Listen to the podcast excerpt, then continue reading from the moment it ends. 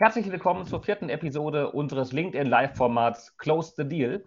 Alle zwei Wochen spreche ich mit Persönlichkeiten aus dem MA-Kosmos und diskutiere das aktuelle Marktgeschehen, Trends und Wege, um sich noch ein bisschen erfolgreicher aufzustellen. Heute gibt es dabei eine Premiere, denn wir haben zum ersten Mal gleich zwei sehr, sehr spannende Speaker an Bord, die euch so tiefe Insights über ihre Branchen geben können, wie nur ganz wenige andere. Beide haben wir Michael Moritz. Auch wenn man ihn nicht ansieht, ist Michael schon seit über 30 Jahren im MA-Geschäft aktiv und hat dabei so ziemlich alles gesehen, was man sich nur vorstellen kann. Er ist Gründer der Investmentbanking Boutique Carlsquare mit einem Team von über 90 Mitarbeitern an sieben Standorten in ganz Europa. Moin, Michael. Hallo. Und ähm, was Michael für die MA-Szene ist, ist Johannes Kliesch für den E-Commerce. Ähm, Johannes ist einer der Gründer von Snox, einem extrem stark wachsenden D2C-Anbieter von Socken und Unterwäsche ähm, und hat das Unternehmen in ganz wenigen Jahren auf einen mittleren zweistelligen Millionenumsatz wachsen lassen. Moin Johannes. Hi, freut mich hier zu sein.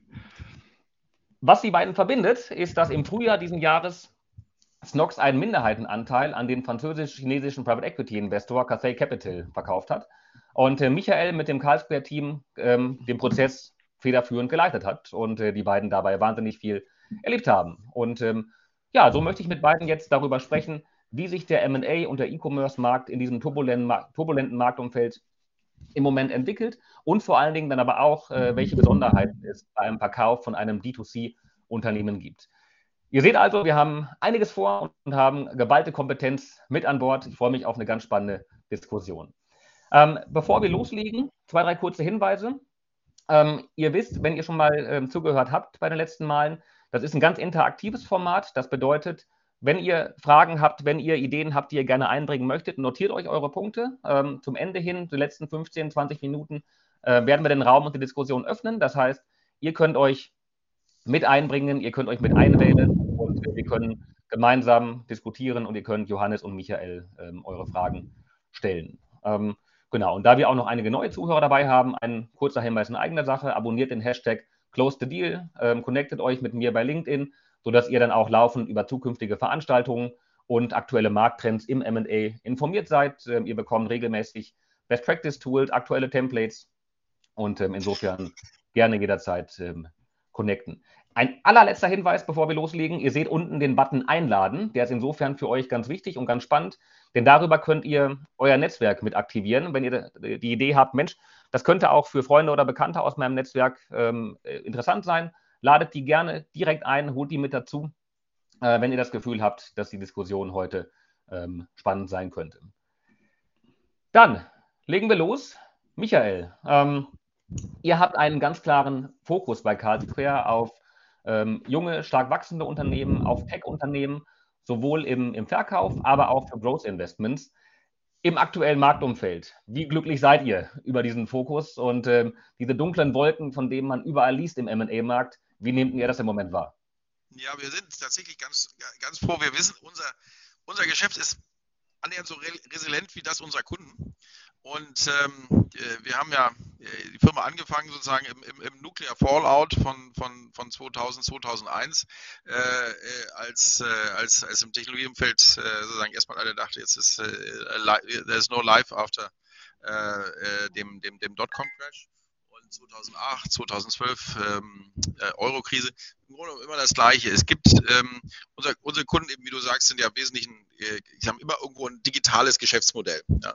Und, ähm, und wenn du in, in schwierige Zeiten kommst, ähm, kann man sich eigentlich sehr einfach sagen, gibt es einen CEO, der sagt, also jetzt äh, äh, die Zeiten werden ernst, ja, es gibt keine Besprechungskekse, gibt keine Business-Class-Flüge und außerdem alle IT-Projekte werden gestoppt. So, genau. Und den Punkt 3, den gibt es eben nicht. Ja, und äh, weil es ist so, ich habe wenn, wenn ich Kosten optimieren will, muss ich Geschäftsprozesse effizienter machen, brauche ich immer Software, brauche ich immer IT, irgendwas mache ich, mache ich besser und dafür, ich will meinen Umsatz steigern. So, da sagt niemand, wir machen mehr Messen und drucken Flyer, äh, sondern er sagt, okay, wir müssen online mehr verkaufen, wir müssen irgendwie jetzt dieses E-Commerce-Ding, das müssen wir jetzt irgendwie knacken. Kennen wir unsere Kunden eigentlich? Da habe ich ein BI-Projekt. Äh, was ist eigentlich unsere Customer Journey? Wissen wir auch nicht. Was sind die Kanäle? Äh, so, und dann ist die, der nächste Schritt daraus, wenn wir es alles selber nicht können, dann müssen wir möglicherweise M&A machen, um uns das Know-how dazu zu kaufen. Und insofern sehen wir auch aus der Vergangenheit, in, auch in schwierigen Zeiten, unser Geschäft geht ganz gut weiter. Und das ist auch sozusagen das, was wir jetzt erleben. Prozesse dauern ein bisschen länger, es wird ein bisschen mehr verhandelt. Die Multiples, können wir auch gleich nochmal noch zwei Sätze mehr, wirst du vielleicht fragen, äh, sind auch nicht mehr ganz die gleichen. Aber es gibt Deals und also wir suchen Leute, ja, wir, wir, wir können zehn Leute sofort einstellen, die haben Montag was zu tun, die haben vollen Schreibtisch. Montag, also call me. Ja. Dann äh, haben wir doch schon eine sehr, sehr gute Aktivierung direkt des Netzwerks äh, für, den, für den Bewerbermarkt mit dabei. Ähm, ja. Michael, du kurzer Hinweis. Ähm, ähm, halt das Mikro ein bisschen näher noch an den Mund ran. Wir, wir können dich verstehen. Wenn das Mikro noch ein bisschen näher ran ist, dann äh, verstehen okay. wir dich noch ein bisschen, noch ein bisschen besser. Ja, so ist es perfekt. Danke dir. Mhm. Ähm, äh, also sehr spannend, was du gesagt hast. Und ähm, genauso wie du es ähm, wahrnimmst, glaube ich, geht es auch den meisten im, im Markt. Ähm, natürlich habt ihr teilweise auch größere Transaktionen, oder was heißt teilweise, ihr seid in der Größenordnung aktiv, wo, die, wo die Fremdkapitalfinanzierung auch eine, eine wichtige Rolle spielt. Von der Bankenseite bekommen wir sehr, sehr häufig im Moment gespiegelt, ähm, dass die Banken deutlich zurückhaltender werden bei den Finanzierungen, ähm, vor allen Dingen in der traditionellen Industrie. Ähm, wie ist das bei euren Deals? Ja, das, das, ist, das ist schon ein Thema. Die Banken sind, äh, sind ja äh, ten, tendenziell immer ein bisschen angsthasiger unterwegs. Äh, und ähm, gut, die müssen das Geld sozusagen ihrer, ihrer, ihrer, auch ihrer Kunden und ihrer Einlagen sozusagen Geber sichern. Das ist ja auch legitim. Ähm, aber also vom Grundsatz her kann man schon sagen, die, die, die, die, die Bereitschaft, einen hohen Leverage zu geben, ähm, ist sicher sicher eingeschränkter und auch die Banken sind zurückhaltend. Die sind auch zum speziell, das ist unser Thema ja auch zu den Consumer-Themen zurückhaltend, aber erstmal das Common Knowledge ist, ähm, Consumer, Consumer Sentiment ist, äh, ist, ist zurückhaltend äh, und deswegen sind alle einfach erstmal sozusagen so in so einem aus von Google Earth irgendwie über den Deal fliegend äh, äh, sagen, sind sie, sind, sie, sind sie vorsichtiger. Jetzt äh, ganz spezifisch unsere typischen Transaktionen, die stark wachsende Unternehmen sind, unseren Mandanten eh immer sagen, knall jetzt sozusagen die Firma nicht voll mit Debt, ähm, auch dem Investor nicht. Ähm, und, ähm, und deswegen äh, ist, es, äh, ist, es, ist es so, dass das uns nicht ganz so trifft wie vielleicht andere Kollegen, die von vornherein eben, wo das Leverage den, den eben ganz starken, eine ganz starke Rolle spielt. Die ist bei uns eben nur mittelgroß und insofern äh, also trifft, trifft es, alle sind ein bisschen vorsichtiger, deswegen auch Bewertung etwas niedriger, weil eben ich auch nicht mehr so viel Leverage bekomme wie vorher. Aber es, es, es hat weniger Auswirkungen in unserem ganz konkreten Bereich. Das gilt auch für Software-Transaktionen äh, oder, oder Tech-Transaktionen, aber eben auch im D2C-Bereich.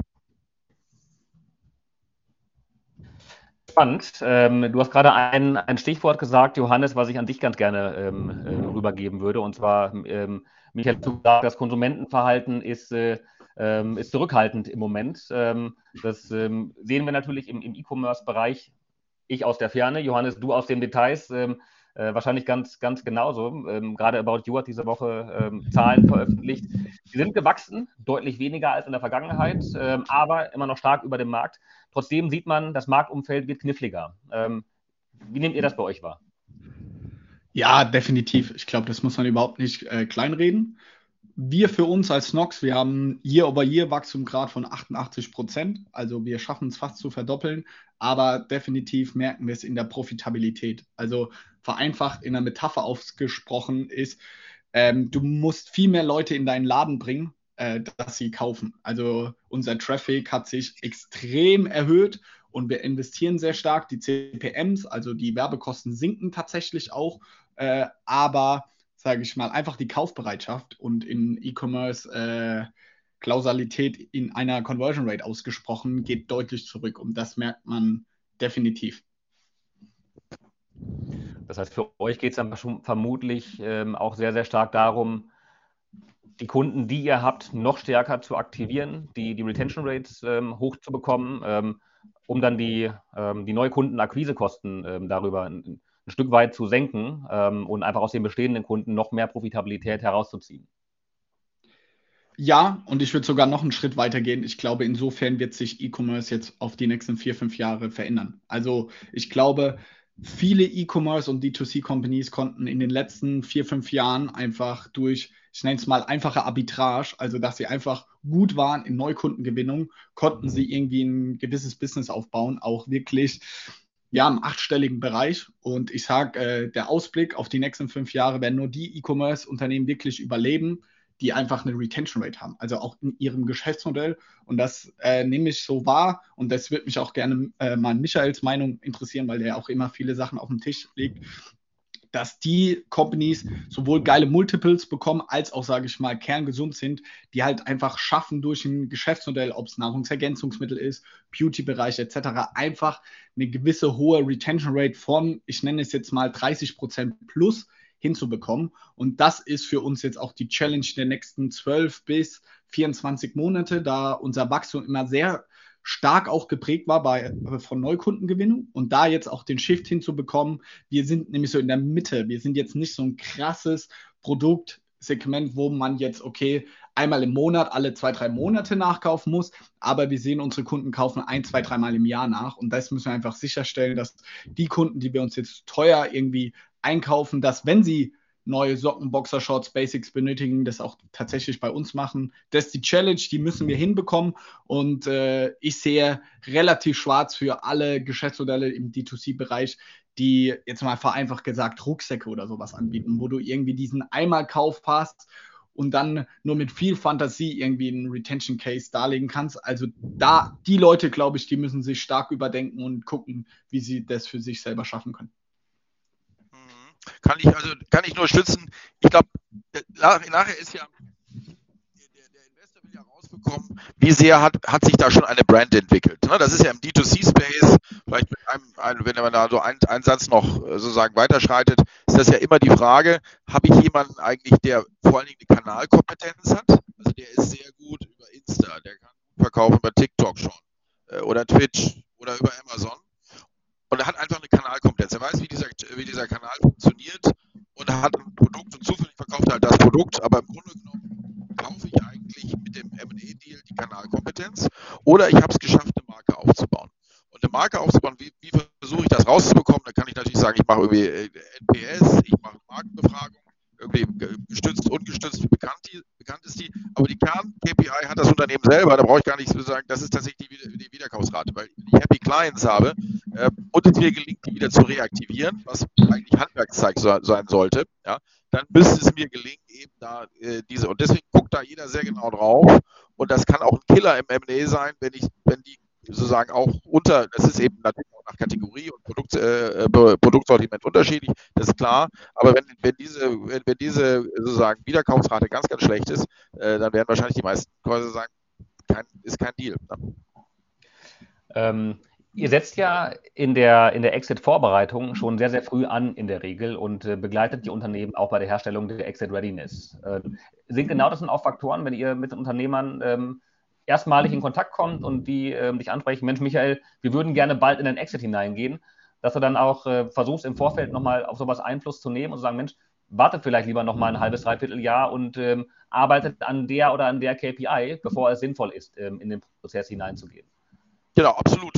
Weil wir, ich sag mal, wir, wir haben es ja eigentlich nur mit erfolgreichen Unternehmern zu, zu tun, wenn wir uns an den Tisch setzen, weil sonst würden wir uns gar nicht an den Tisch setzen, wenn wir nicht mal abgestimmt äh, haben, okay, die haben eine bestimmte Größenordnung und, und, und, und äh, sind profitabel und wachsen und das entwickelt sich. Und was wir sehen, ist, dass häufig diese Unternehmen gar nicht 18 KPIs erfassen, ja, sondern die sehen, okay, wir sind profitabel, wir wachsen ja, es geht noch voran, Umsatz steigert, aber ähm, äh, äh, auch, weil sie gar nicht so viele unterschiedliche Shareholder haben. Ja? Also ich, wenn, wenn wenn, wenn, ich, wenn wir sehen, ich habe so Venture-Backed und dann vielleicht noch Series irgendwie D und, und, und E und so, dann ganz viele Leute, die alle irgendwelche Reportings haben wollen und da gibt es ganz viele schlaue Menschen, äh, die alle bei großen Beratungen gearbeitet haben und die sagen, auch könnt ihr noch mal das erfassen und das erfassen. So, da habe ich also ein super tolles Dashboard. Manchmal sind dann die, ist die Umsatz- und Ertragssituation nicht ganz so toll. Das Dashboard ist gut.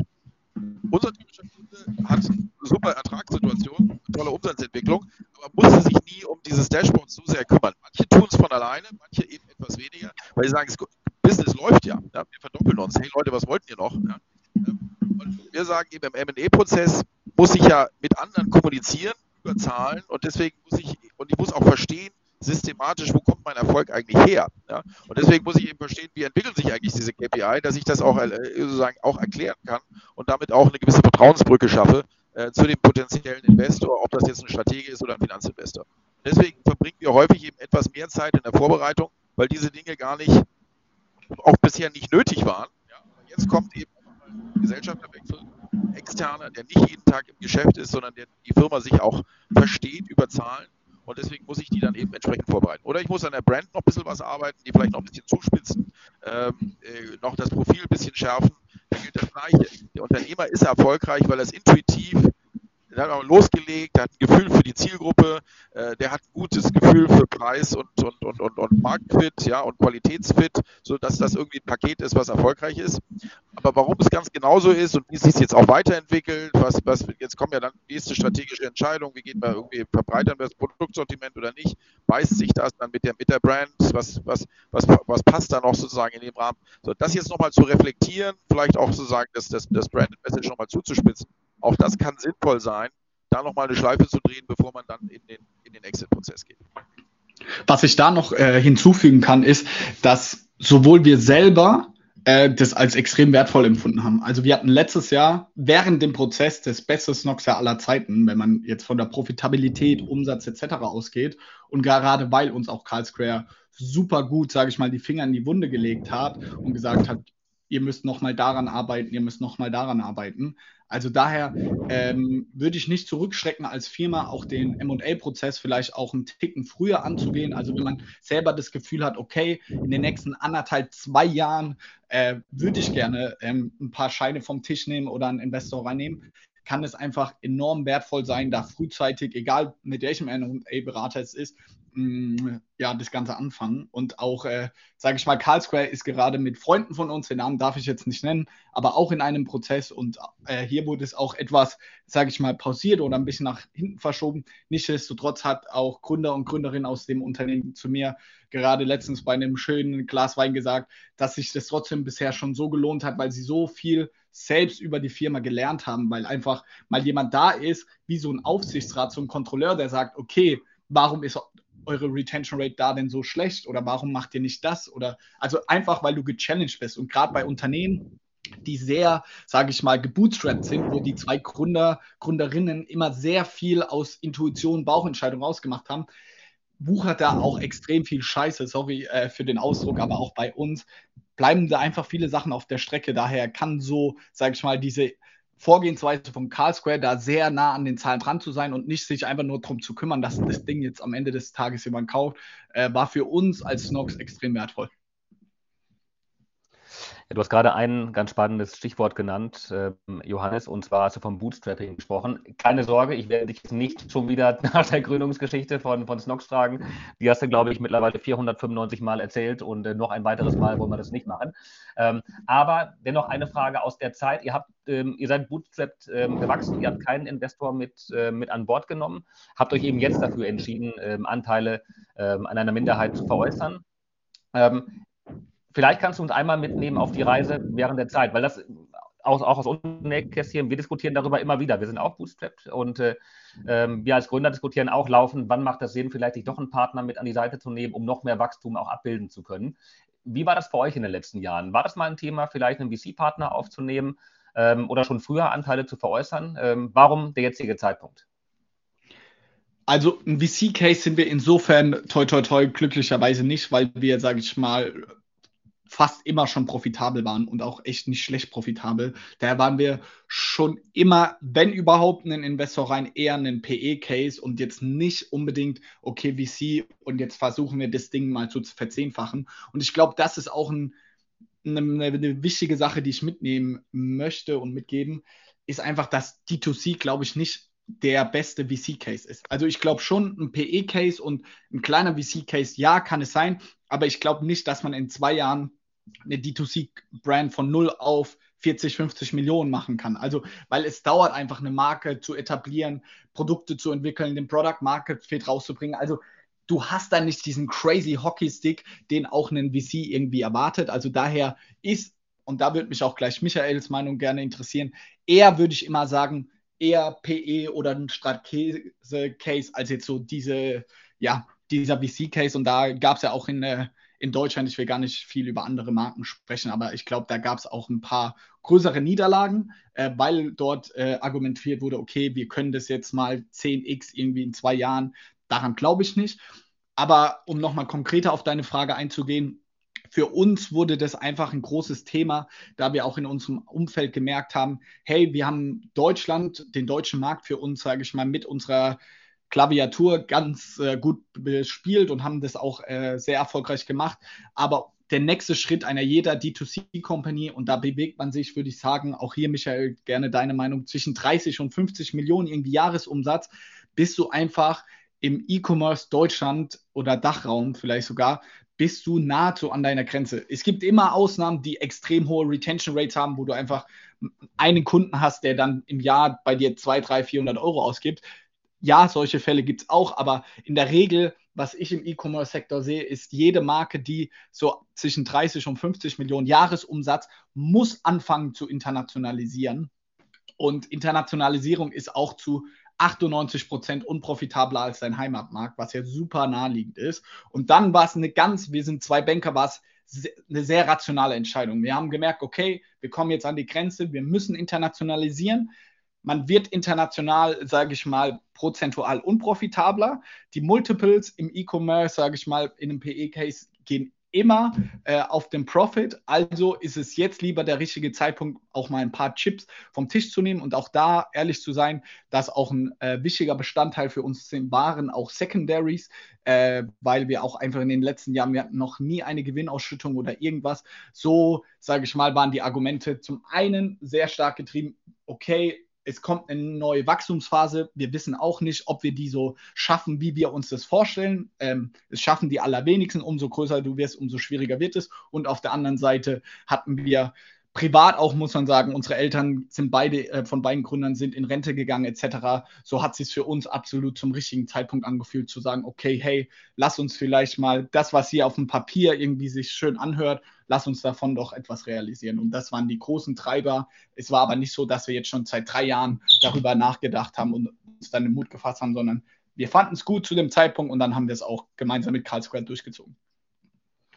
Da habt ihr wirklich einen sehr, sehr guten Partner dafür gesucht und, äh, und gefunden. Ähm, Michael, äh, Frage, Frage nochmal an dich. Ähm, ein, ein, ganz elementarer Schritt in der Vorbereitung von einem Exit-Prozess ist ja die Definition vom, vom Käufer oder vom Investorenuniversum. So jetzt wie, wie in diesem Fall eben auch. Ähm, wie seid ihr dabei vorgegangen? Du, du hast vorhin schon gesagt, ähm, die Investoren müssen D2C verstanden haben, um auch die, die KPIs und die, äh, die Schätze innerhalb der, der Targets richtig einschätzen zu können. Ähm, wie habt ihr das, das Käufer- oder das Investorenuniversum ausgelegt und äh, ähm, war für euch schon von vornherein klar, in welche Richtung es gehen würde? Also ich, äh, ich sag mal, so ein Weg ist ja immer auch ein Stück weit eine, eine, eine Entdeckungsreise für die, äh, für die Gründer insofern war es uns vielleicht schon etwas klarer als den Gründern selber, äh, in, welche Richtung, äh, in, in, welche Richtung das gehen kann. Und das ist ja auch ein Teil unserer Funktion, dass wir Optionen aufzeigen und sagen, guck mal hier, das ist möglich und, äh, und das ist möglich. Ähm, äh, und äh, insofern war, würden wir schon, äh, schon sagen, die, die, dass, dass der, der, der richtige Partner, jemand, der jetzt diesen, Wachstums, in, in dieser Wachstumsphase ähm, inhaltlich äh, und äh, also tatsächlich das Smart Money anbieten kann. Ähm, einmal den, den, den, zu ermöglichen, eine gewisse Wertrealisierung und zum anderen aber eben auch ein Partner zu sein, äh, der die Firma jetzt sozusagen nochmal in eine andere Größendimension äh, Dimension führt. Ich glaube, diesen, diesen Mix, das war schon die, das war schon die Zielstellung von, von Anfang an und natürlich eben gibt es dann verschiedene, äh, verschiedene Konstellationen, vielleicht auch eine Mehrheit oder eine Minderheit oder so der eine will dieses, der will jenes, muss man sich alles mal anschauen und dann muss, müssen letztlich die Gründer dann auch ein bisschen in sich reinhorchen, was fühlt für sich eigentlich, äh, was fühlt für sich eigentlich für sie am, am besten an. Ich würde vielleicht noch einen Satz hinzufügen zum Thema äh, Venture Capital und, äh, und, und, und Bootstrapping. Ähm, äh, weil das ist ja sozusagen, das ist ja eine breite, breiter Teilnehmerkreis und der eine oder andere mag jetzt vielleicht ja auch noch so ähm, in, in, der, in, der, in der Anfangszeit sein. Also was wir sehen in dem D2C-Bereich, und ich bin selber aktiver Business Angel und der Mark Miller auch, hier unser, beide sozusagen, die das ja mal ursprünglich gegründet haben. Ähm, und wir gucken uns, gucken uns selber auch als Angel viele Sachen an und sehen im Grunde genommen, eigentlich muss ich im D2C-Bereich relativ zeitnah ins Geld kommen, ja, weil ich, ich, kann, ich kann sofort abverkaufen, äh, anders als wenn ich über ein Retail, ja, da muss ich irgendwie erstmal irgendwie bestücken und ich habe lange, äh, äh lange und ich kriege das, bis ich das Geld vom Retail äh, bekomme, dauert es 180 Tage. D2C habe ich die Kohle eigentlich sofort. Im Idealfall habe ich sie schneller, als ich meine eigenen Lieferanten bezahlen muss. Also das heißt, ich habe eine Möglichkeit, eigentlich relativ kapitaleffizient ein Business aufzubauen. Ähm, und, ähm, und, äh, äh und, und weil das so ist, kann ich, kriege ich eigentlich relativ viel mit äh, Angels anfinanziert auf eine, auf eine bestimmte Größenordnung. Ja, und äh, ich sage mal, ja, Johannes hat es ja sogar vorgemacht, ganz ohne, äh, ganz ohne externes Geld. Ähm, aber andere brauchen vielleicht eine Million oder anderthalb und dann haben sie eigentlich irgendwann sozusagen eine, eine, Firma in einer, in, einer, in, einer, in einer bestimmten Größenordnung, die schon läuft. Und, und dann ist jetzt die nächste Schritt, ist, brauche ich jetzt VC?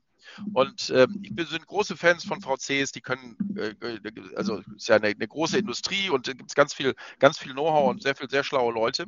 Nur in dem D2C-Space sehen wir nicht so viel VC ähm, haben oder haben wir auch nicht viel VC gesehen über die letzten zehn Jahre. Etwas, etwas zugespitzt kann man sagen, die einen haben gesagt, die, die Sambers killen alle, alle E-Commerce-Businesses, ja, die sind, äh, schmeißen Geld und sind super aggressiv, da kommt Rocket und macht, macht mich sozusagen nach. Will ich als VC da gar nicht investieren und bin dann irgendwie mit dem Oliver im Wettbewerb. Und die anderen haben gesagt, Amazon ist ein Category Killer, ja, überall, wo irgendwie Geld äh, zu verdienen ist, macht es Amazon selber, ja, da gibt es gar keine Chance. Und dann haben im Grunde genommen die VCs, ist jetzt etwas zugespitzt, sozusagen Venture Capital Historie, eigentlich vor zehn Jahren aufgehört, in dem E-Commerce-Bereich zu investieren und haben dann den D2C-Zug etwas verpasst. Ja.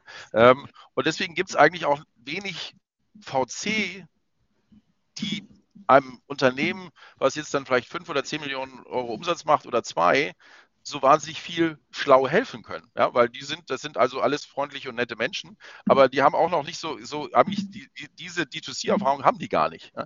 Ähm, und äh, insofern ist, glaube ich, in dem, in dem D2C-Space das Besondere, dass eigentlich die Unternehmen vielleicht mit ein bisschen Angel-Geld selber auf eine bestimmte Größenordnung kommen müssen. Und dann muss man in der Tat überlegen, ist dann der nächste Schritt, sozusagen so ein, so ein Growth-Investor wie, äh, wie eine Cathay, die mir hilft, jetzt von 20, 30 Millionen Umsatz vielleicht auf 100 Millionen zu kommen. Ähm, äh, aber ich habe eben nicht einen Investor, der mir jetzt drei Jahre lang Verluste irgendwie äh, finanziert, um dann zu hoffen, äh, dass es vielleicht einen 40, 50 Millionen Exit gibt. Ja, ähm, ja spannend. Ähm, da will ich gleich noch ein bisschen tiefer drauf eingehen, also auch genau auf die Anforderungen, die man dann aber auch als Wachstumsinvestor auf der PE-Seite ähm, hat. Vorher der kurze Hinweis nochmal an die Teilnehmer. Ähm, wir haben noch ungefähr eine Viertelstunde. Also wenn Fragen bestehen, dann gerne melden, Handzeichen geben und äh, keine Scheu, dann, dann diskutieren wir noch ähm, gemeinsam weiter. Ähm, Michael, aber noch ein, zwei Rückfragen an dich und auch an Johannes und euch beide gemeinsam, denn ähm, wenn PI einsteigt, auch in einer Minderheitensituation. Es gibt natürlich eine große Parallele zum VC, ähm, und zwar, dass irgendwann ähm, wieder ein Exit kommen soll und äh, irgendwann veräußert werden soll und Geld verdient werden soll. Beim VC vielleicht sogar in einem etwas längeren Zeitraum oder späteren Zeitpunkt ähm, als bei einem PE. Ähm, auch ähm, Café ist ähm, natürlich ein Stück weit exit-orientiert. Wie funktioniert das? Gerade ähm, bei einer Minderheit, die ja in dem Fall veräußert wurde. Ähm, ich glaube, es ist eine, eine, kleine Minderheit, Größenordnung 25 Prozent. Ähm, und dennoch muss ja Café eine Möglichkeit haben, diesen Anteil wieder loszuwerden. gibt es Pläne, einen gemeinsamen Exit zu machen? dürfen die nur ihre Anteile verkaufen? Gibt es sowas wie Dragalong, Dragalong Regelungen, ähm, Exit-Initiativrechte, es gibt die ganze Bandbreite. Ähm, auf was muss man sich da einstellen, wenn man einen Anteil von seinem Unternehmen verkaufen möchte? Johannes, willst du erstmal? Ja, äh, hast du natürlich äh, journalistisch sehr clever gemacht. Äh, die Vertragsdetails, wie das jetzt bei uns äh, äh, geregelt ist, äh, kann ich nicht ausplaudern. Aber vereinfacht gesagt, weil ich glaube, hier in der Audienz sind auch viele Leute, die das so in der Form noch nie mitgemacht haben, läuft es bei einer Minderheit, genau wie du die Fachbegriffe gerade angesprochen hast, dass es in der Regel einen gewissen Zeitraum gibt, in dem wir jetzt als Snox, äh, sage ich mal, den Verkaufsprozess führen können und das ist jetzt wirklich einfach mal nur in den Raum geworfen, das sind nicht unsere Zahlen. Zum Beispiel die ersten drei, vier Jahre können wir alles entscheiden und dann muss zum Beispiel der Investor mitziehen. Also wenn wir sagen, okay, in vier Jahren kommt zum Beispiel ein Zalando, gibt uns zig Millionen, dann dürfen wir alles entscheiden und der Investor muss mitziehen. Und dann gibt es aber natürlich auch quasi wie eine Versicherung, für auch den PE-Partner, weil ein PE-Fonds hat meistens die Laufzeit irgendwie zehn Jahre, fünf Jahre wird investiert und dann fünf Jahre wird irgendwie der Gewinn auch realisiert, sodass sie auch eine gewisse Absicherung haben. Bedeutet konkret, okay, nach Jahr fünf oder sechs hat dann selbst der Minderheiteninvestor, sage ich mal, die Möglichkeit, einen Verkaufsprozess ähm, anzuleiern und dann muss man als, also selbst wenn man die Mehrheit hat, muss man mitziehen. Also das ist, glaube ich, da kann Michael auch, hat viel mehr Einblicke in viel mehr Deals, aber das ist das, was ich bei uns gesehen habe, aber auch bei befreundeten D2C-Companies, dass das so ein, ohne sich jetzt in Details zu verlieren, dass so ein äh, Standard ist. Also der Gründer selbst oder das Unternehmen selbst mit der Mehrheit hat erstmal äh, die Chance, die Möglichkeit, gewisse Jahre das Ganze zu steuern. Wenn sie es aber nicht schaffen, äh, da jemand zu finden, dann geht das Recht über an den Investor. Genau, das ist auch eine typische Regelung, ähm, äh, dass, man, dass man eben irgendwann auch da mit dem Investor ja die Möglichkeit geben muss, seine Anteile zu, zu, veräußern. Das ist das Geschäftsmodell. Der hat einen Einstiegspreis und er hat einen Ausstiegspreis und der sollte höher sein, der Ausstiegspreis, als der Einstiegspreis. Und das kann man eben letztlich auch nur realisieren, äh, wenn man eben sicher, sicherstellen kann, dass man, dass, dass, dass sozusagen Johannes und, äh, und hier das ganze Team mitziehen bei dem Exit. Ja, wenn, die, wenn die sich dagegen stellen würden, äh, dann würde man das Ganze, ähm, äh, dann würde man das Ganze torpedieren. Also darüber muss schon auch ein, auch ein Konsens sein und den, den, den gibt es ja auch. Ähm, vielen Dank für die, für die Einblicke und ähm, keine Sorge, also in der Tat ging es nicht darum, ähm, Details auszu, rauszuquetschen, wie das bei euch in den Verträgen steht, sondern ähm, eben darum, wie, das, wie man das generell regeln kann, was natürlich eine, eine, Frage ist, die viele haben. Auch man hört und liest immer von, von Liquidation Preferences, gerade aus dem VC-Umfeld, äh, wodurch ja dann auch die Anteilssituation vielleicht faktisch eine ganz andere sein kann im Exit-Fall als das, was ähm, äh, im Handelsregister eingetragen ist. Ähm, und äh, aber vielleicht eine letzte Frage dazu, ähm, um zu wissen, ob das überhaupt bei euch ein Thema ist. Ähm, viele junge Unternehmen haben ja Mitarbeiterbeteiligungsprogramme und, und, und ESOP oder, oder, oder, oder VSOP-Konstruktionen. Ähm, ähm, Michael, vielleicht an, an, an dich, ähm, ähm, deine Erfahrung. Wie funktioniert denn sowas dann in, äh, in, in Kombination mit, dann einem, einem, mit der Aufnahme von einem, von einem Wachstumskapitalgeber oder eben einem Minderheitenpartner?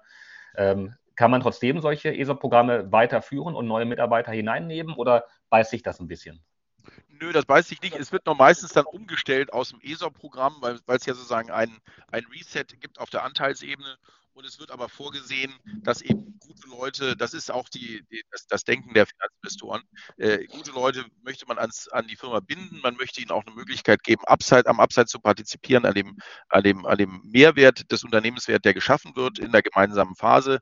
Ähm, und, äh, und entsprechend äh, gibt, ist da, ist, hat jeder Investor dafür sozusagen ein Programm, was sicherstellt, dass nicht nur die ursprünglichen Gründer, sondern eben auch die Top fünf, acht, je nachdem, wie viele Menschen das sind, äh, äh, äh, Personen, die sozusagen zum Unternehmenserfolg auch maßgeblich beitragen, die auf der einen Seite zu binden, aber eben auch stark zu incentivieren.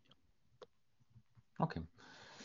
Vielen Dank. Ähm, ich merke schon, ihr beiden seid ähm, sehr, ähm, ähm sehr äh, angsteinflößend für die, für die, für die Teilnehmer. Ähm, noch traut sich keiner auch mit, äh, mit reinzuschüpfen und, und Fragen zu stellen. Also gerne nochmal der Hinweis, äh, wenn ihr möchtet, jetzt wäre der Moment. Ähm, wenn ihr nicht möchtet, auch überhaupt kein Problem. Wir haben noch viele Fragen auf dem Zettel. Ähm, unter anderem die Frage nach ähm, Amazon FBA Aggregatoren. Ich habe in der Vorbereitung so ein bisschen überlegt, seid ihr überhaupt ein FBA-Business, ja oder nein? Ähm, wie passt das zu dem, ähm, auch zu den eigenen Vermarktungskanälen? Aber natürlich habt ihr einen sehr, sehr großen und starken ähm, Amazon-Shop, seid extrem stark damit gewachsen. Trotzdem hätte ich jetzt intuitiv euch nicht als FBA-Business ähm, per se tituliert. Ähm, es gibt in dem Feld im Moment ja auch sehr, sehr viele Aggregatoren, die, die unterwegs sind und ähm, die mit ganz viel Kapital kleinere und größere Gruppen aufbauen. Ähm, Wäre das für euch irgendwie interessant gewesen, äh, euch damit anzuschließen oder ist das ein vollkommen anderes Marktsegment, was gar nicht zu euch passt? Johannes. Also, das hätte überhaupt nicht zu uns gepasst. Äh, aus ein paar Argumenten, wenn ich kurz aufführen kann. Nummer eins, der Business Case dieser Aggregatoren ist ja sehr stark Synergien zu hebeln. Also, dass man dadurch, sage ich mal, eine Überrendite äh, irgendwie erzielen kann, bedeutet konkret, man kauft uns äh, oder investiert in uns und noch in einen anderen und dann versucht man den Customer Service zum Beispiel alles zu vereinheitlichen oder den äh, Einkauf oder die Logistik, sage ich mal, das sind so typische Sachen und dadurch ist man kosteneffizienter als andere, um dann am Ende des Tages irgendwie erfolgreicher zu sein als der Gesamtmarkt. Das passt für uns überhaupt nicht, weil wir wollten von Anfang an, dass die äh, Marke Snox weiterhin besteht. Wir haben auch insofern kein Interesse, äh, keinen großen Strategen jetzt kurzfristig äh, reinzulassen. Das hatten wir auch gemeinsam mit Karl Square so festgelegt. Also wir hatten überhaupt kein Interesse, ich nehme jetzt beispielsweise einfach nur Zalando. Wir hatten tatsächlich von Zalando überhaupt gar keinen Kontakt, aber das ist irgendwie ein kleiner naheliegender Fall, dass Zalando uns aufkauft, sagt, okay, eure Brand ist ganz cool, ihr verkauft jetzt nur noch exklusiv bei Zalando, aber eure HR-Abteilung, Buchhaltung, alle Leute schmeißen wir raus. Das wollen wir nicht. Wir möchten als alleinstehende Marke weiterhin fortbestehen. Also daher ist das ganze Thema Aggregatoren kein Thema für uns gewesen. Dann muss man noch sehen, die ganzen Aggregatoren zahlen natürlich auch ganz andere Multiples bei Amazon FBA-Unternehmen als jetzt äh, im D2C-Sektor wirklich. Um da auch mal eine Hausnummer zu nennen, also da würde ich schon fast den Faktor 2 annehmen. Also plus minus, also einfach nur, es sind nicht unsere Multiples, aber dass alle ZuhörerInnen mal ein Gefühl dafür bekommen, bewegt sich bei einem Amazon-Aggregator plus minus um den Fünfer Multiple, also fünfmal EBIT äh, des Vorjahres, irgendwie so in dieser Größenordnung. Und wenn du D2C, also einen eigenen Online-Shop hast, dann kann es gut und gerne auch mal zweistellig sein. Also um die 10 äh, 10er EBIT Multiple. Und äh, allein deswegen, sage ich mal, war es für uns natürlich ein riesengroßes Anliegen, in jeder Management-Präsentation etc. dazu legen und dazu stellen, dass wir als äh, Snox weitaus mehr sind als die typische äh, Amazon FBA-Bude. Und man muss auch sagen, Stand heute macht Amazon knapp 25 bis 30 Prozent von unserem Umsatz aus. Also wir haben uns da weit darüber hinaus entwickelt. Und ich persönlich ganz individuell glaube auch überhaupt nicht an diese Amazon-Aggregatoren. Denn Amazon FBA, äh, wo wir auch selber herkommen, lebt extrem stark äh, von sehr hohe Kosteneffizienz, weil der Gründer, Gründerin einfach sehr stark ist. Also die typischen FBA-Sachen haben irgendwie zwei, drei, vier Leute, ist ein kleines Team und die kennen sich im Detail überall aus, die kennen ihre Produzenten, haben das schon fast alles durchoptimiert. Und dass jetzt irgendwie ein großer Aggregator dahin kommt und irgendwelche, sage ich mal, Ex-Berater von McKinsey da reingehen und auf einmal das noch effizienter machen, obwohl sie gar nicht selber an der Firma beteiligt sind, daran glaube ich einfach nicht. Also so ganz grundsätzlich Klar, es gibt auch wieder die Ausnahme, aber ich glaube, wenn wir in fünf Jahren nochmal LinkedIn Audio Live hier machen, dann glaube ich, dass dieses ganze Aggregatoren-Thema weitestgehend vom Tisch ist. Ja, da mache ich mit, Johannes, ähm, weil ich sehe das tatsächlich auch so. Ähm, wir sehen, dass die, die Aggregatoren haben sehr in dieser Zeit jetzt von 2021 sehr schnell sehr viel Geld bekommen, gab es lauter Trasio-Klone und ähm, äh, das ist herausfordernd. Ja, ist genau wie du sagst, die, die, ich brauche eben doch ein wirkliches äh, Produktsegment, äh, Produktverständnis, ein Segmentverständnis, da ist viel Know-how. Ähm, und äh, wenn die Gründer da von Bord gehen, nachdem der Aggregator gekauft hat, äh, dann, dann, dann, dann, und das ist auch das, was wir jetzt sehen. Wir sehen jetzt dann, wir werden eine Konsolidierung sehen bei den Aggregatoren. Ähm, und eine ganz andere Frage ist, ob ich mich sozusagen auf ein bestimmtes Produktsortiment konzentriere. Ich glaube, da wird es einen Trend hingeben, dass bestimmte, äh, sozusagen, die jetzt sozusagen großer Kessel buntes sind, ja, das große Warenhaus mit allen, mit, mit fünf Stockwerken, mit, mit lauter Dingen, die gar nichts zu tun haben, sondern dass es jetzt vielleicht auch bei den Aggregatoren welche geben wird, die sagen, wir machen jetzt nur noch Beauty oder wir machen nur noch Outdoor. Ähm, aber äh, das mag sein, aber die, der, die breiten Aggregatoren, da glaube ich auch, die Liste wird, äh, wird die, die, das, das wird eine sehr, eine sehr kurze Liste sein in fünf Jahren. Man sieht es ja auch ganz gut bei den Multiples, die da ähm, gezahlt werden müssen mittlerweile. Also dieser klassische Multiple Arbitrage, ähm, der vor ein, zwei Jahren noch, ähm, noch besser zu, zu klappen scheint oder schien, ähm, relativiert sich auch immer mehr, wodurch das ganze Businessmodell dann irgendwann auch nicht mehr, nicht mehr so wirklich gut fliegt. Ähm, kurz vor Schluss ähm, haben wir noch einen weiteren Gast mit ähm, in der Runde. Der, der Holger hat sich ähm, gemeldet und äh, möchte noch kurz mitdiskutieren. Holger, schalte dein Mikro an und ähm, sei mit dabei. Dankeschön, einen guten Freitagmittag in die Runde. Ich bin jedes Mal begeistert, äh, Kai und, und Team, wie ihr, ihr LinkedIn Audio rockt und äh, einen der erfolgreichsten Räume im, im Dachraum habt. Äh, also das erstmal vorweg. Ähm, ich habe ähm, aufmerksam zugehört und mag nochmal den, äh, den Punkt von dir, Johannes, aufgreifen. Du sagtest so ein bisschen, der, der E-Commerce wird sich in den nächsten auch vier bis fünf Jahren da noch deutlich verändern. Du hast davon berichtet, dass eure, oder das wahrscheinlich nicht nur bei euch, die Conversion Rates runtergehen, weil es eine Kaufzurückhaltung gibt. Ähm, du bist ja jemand, der auch auf LinkedIn sehr gerne teilt, wenn ihr neue Kanäle ausprobiert, äh, wenn ihr A und B-Tests etc. macht. Da wäre ich jetzt mal ähm, neugierig.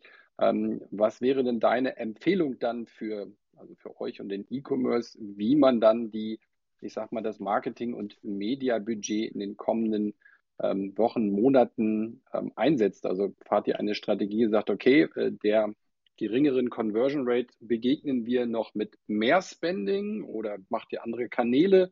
Und um Michael auch noch mit einzubeziehen, mich äh, würde interessieren, ähm, welchen Tipp du da auch sag mal, aus, der, aus der Zahlenperspektive vielleicht hast.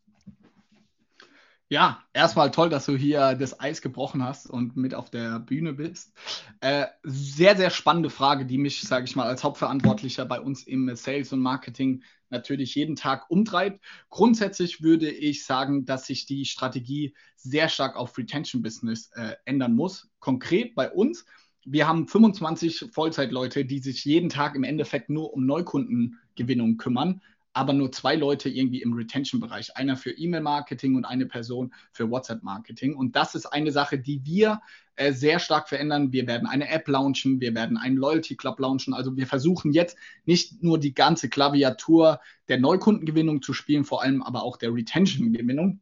Und das würde ich, wenn ich mir jetzt hier zuhöre und selber eine D2C oder im E-Commerce aktiv bin, würde ich das mal einfach mal schwarz und weiß aufzeichnen. Also wer in meinem Unternehmen beschäftigt sich denn aktiv mit Neukundengewinnung und wer äh, beschäftigt sich mit Retention? Und das würde ich sagen, das muss sich radikal bei allen anderen verändern. Und auf deine zweite Frage, wie gehen wir mit unseren generellen Medienbudgets um? Wir versuchen antizyklisch zu handeln. Also wir versuchen gerade die CPMs sinken und wir haben unfassbare Opportunitäten auf dem Tisch, die hatten wir so vor einem Jahr nicht. Also wir haben mit zwei der größten deutschen Rapper haben wir aktuell und Rapperinnen haben wir gerade Kontakt. Wir haben mit äh, sehr, sehr internationalen großen Fußballspielern gerade Kontakt, weil wir einfach sehen, selbst die großen äh, Sportartikelhersteller oder sage ich mal Leute, die große Media-Budgets haben, die reduzieren gerade alle. Die haben jetzt gerade irgendwie mal radikal eine, Brem eine Bremse reinbekommen, äh, weil irgendwie die Aktie nicht gut aussieht. Okay, wir müssen jetzt überall Kosten sparen. Und wir versuchen hier irgendwie die Opportunität zu nutzen, weil wir sagen, okay, E-Commerce ist ja nicht tot, sondern äh, der Shift von Offline to Online geht ja weiter. Also es wird ja trotzdem online Leute geben, die sehr erfolgreich und auch profitabel sein können. Und daher, wir erhöhen gerade unsere äh, Spendings und verzichten jetzt vielleicht auch mal ein, zwei Jahre äh, bewusst ein bisschen auf Profitabilität. Aber dafür äh, schaffen wir unsere Marke stark zu erhöhen. Um da vielleicht auch mal noch ein letztes Argument von mir in Zahlen zu sprechen dass sich ja unser Umsatz, hatte ich anfangs gesagt, um 88 Prozent year over year gesteigert hat.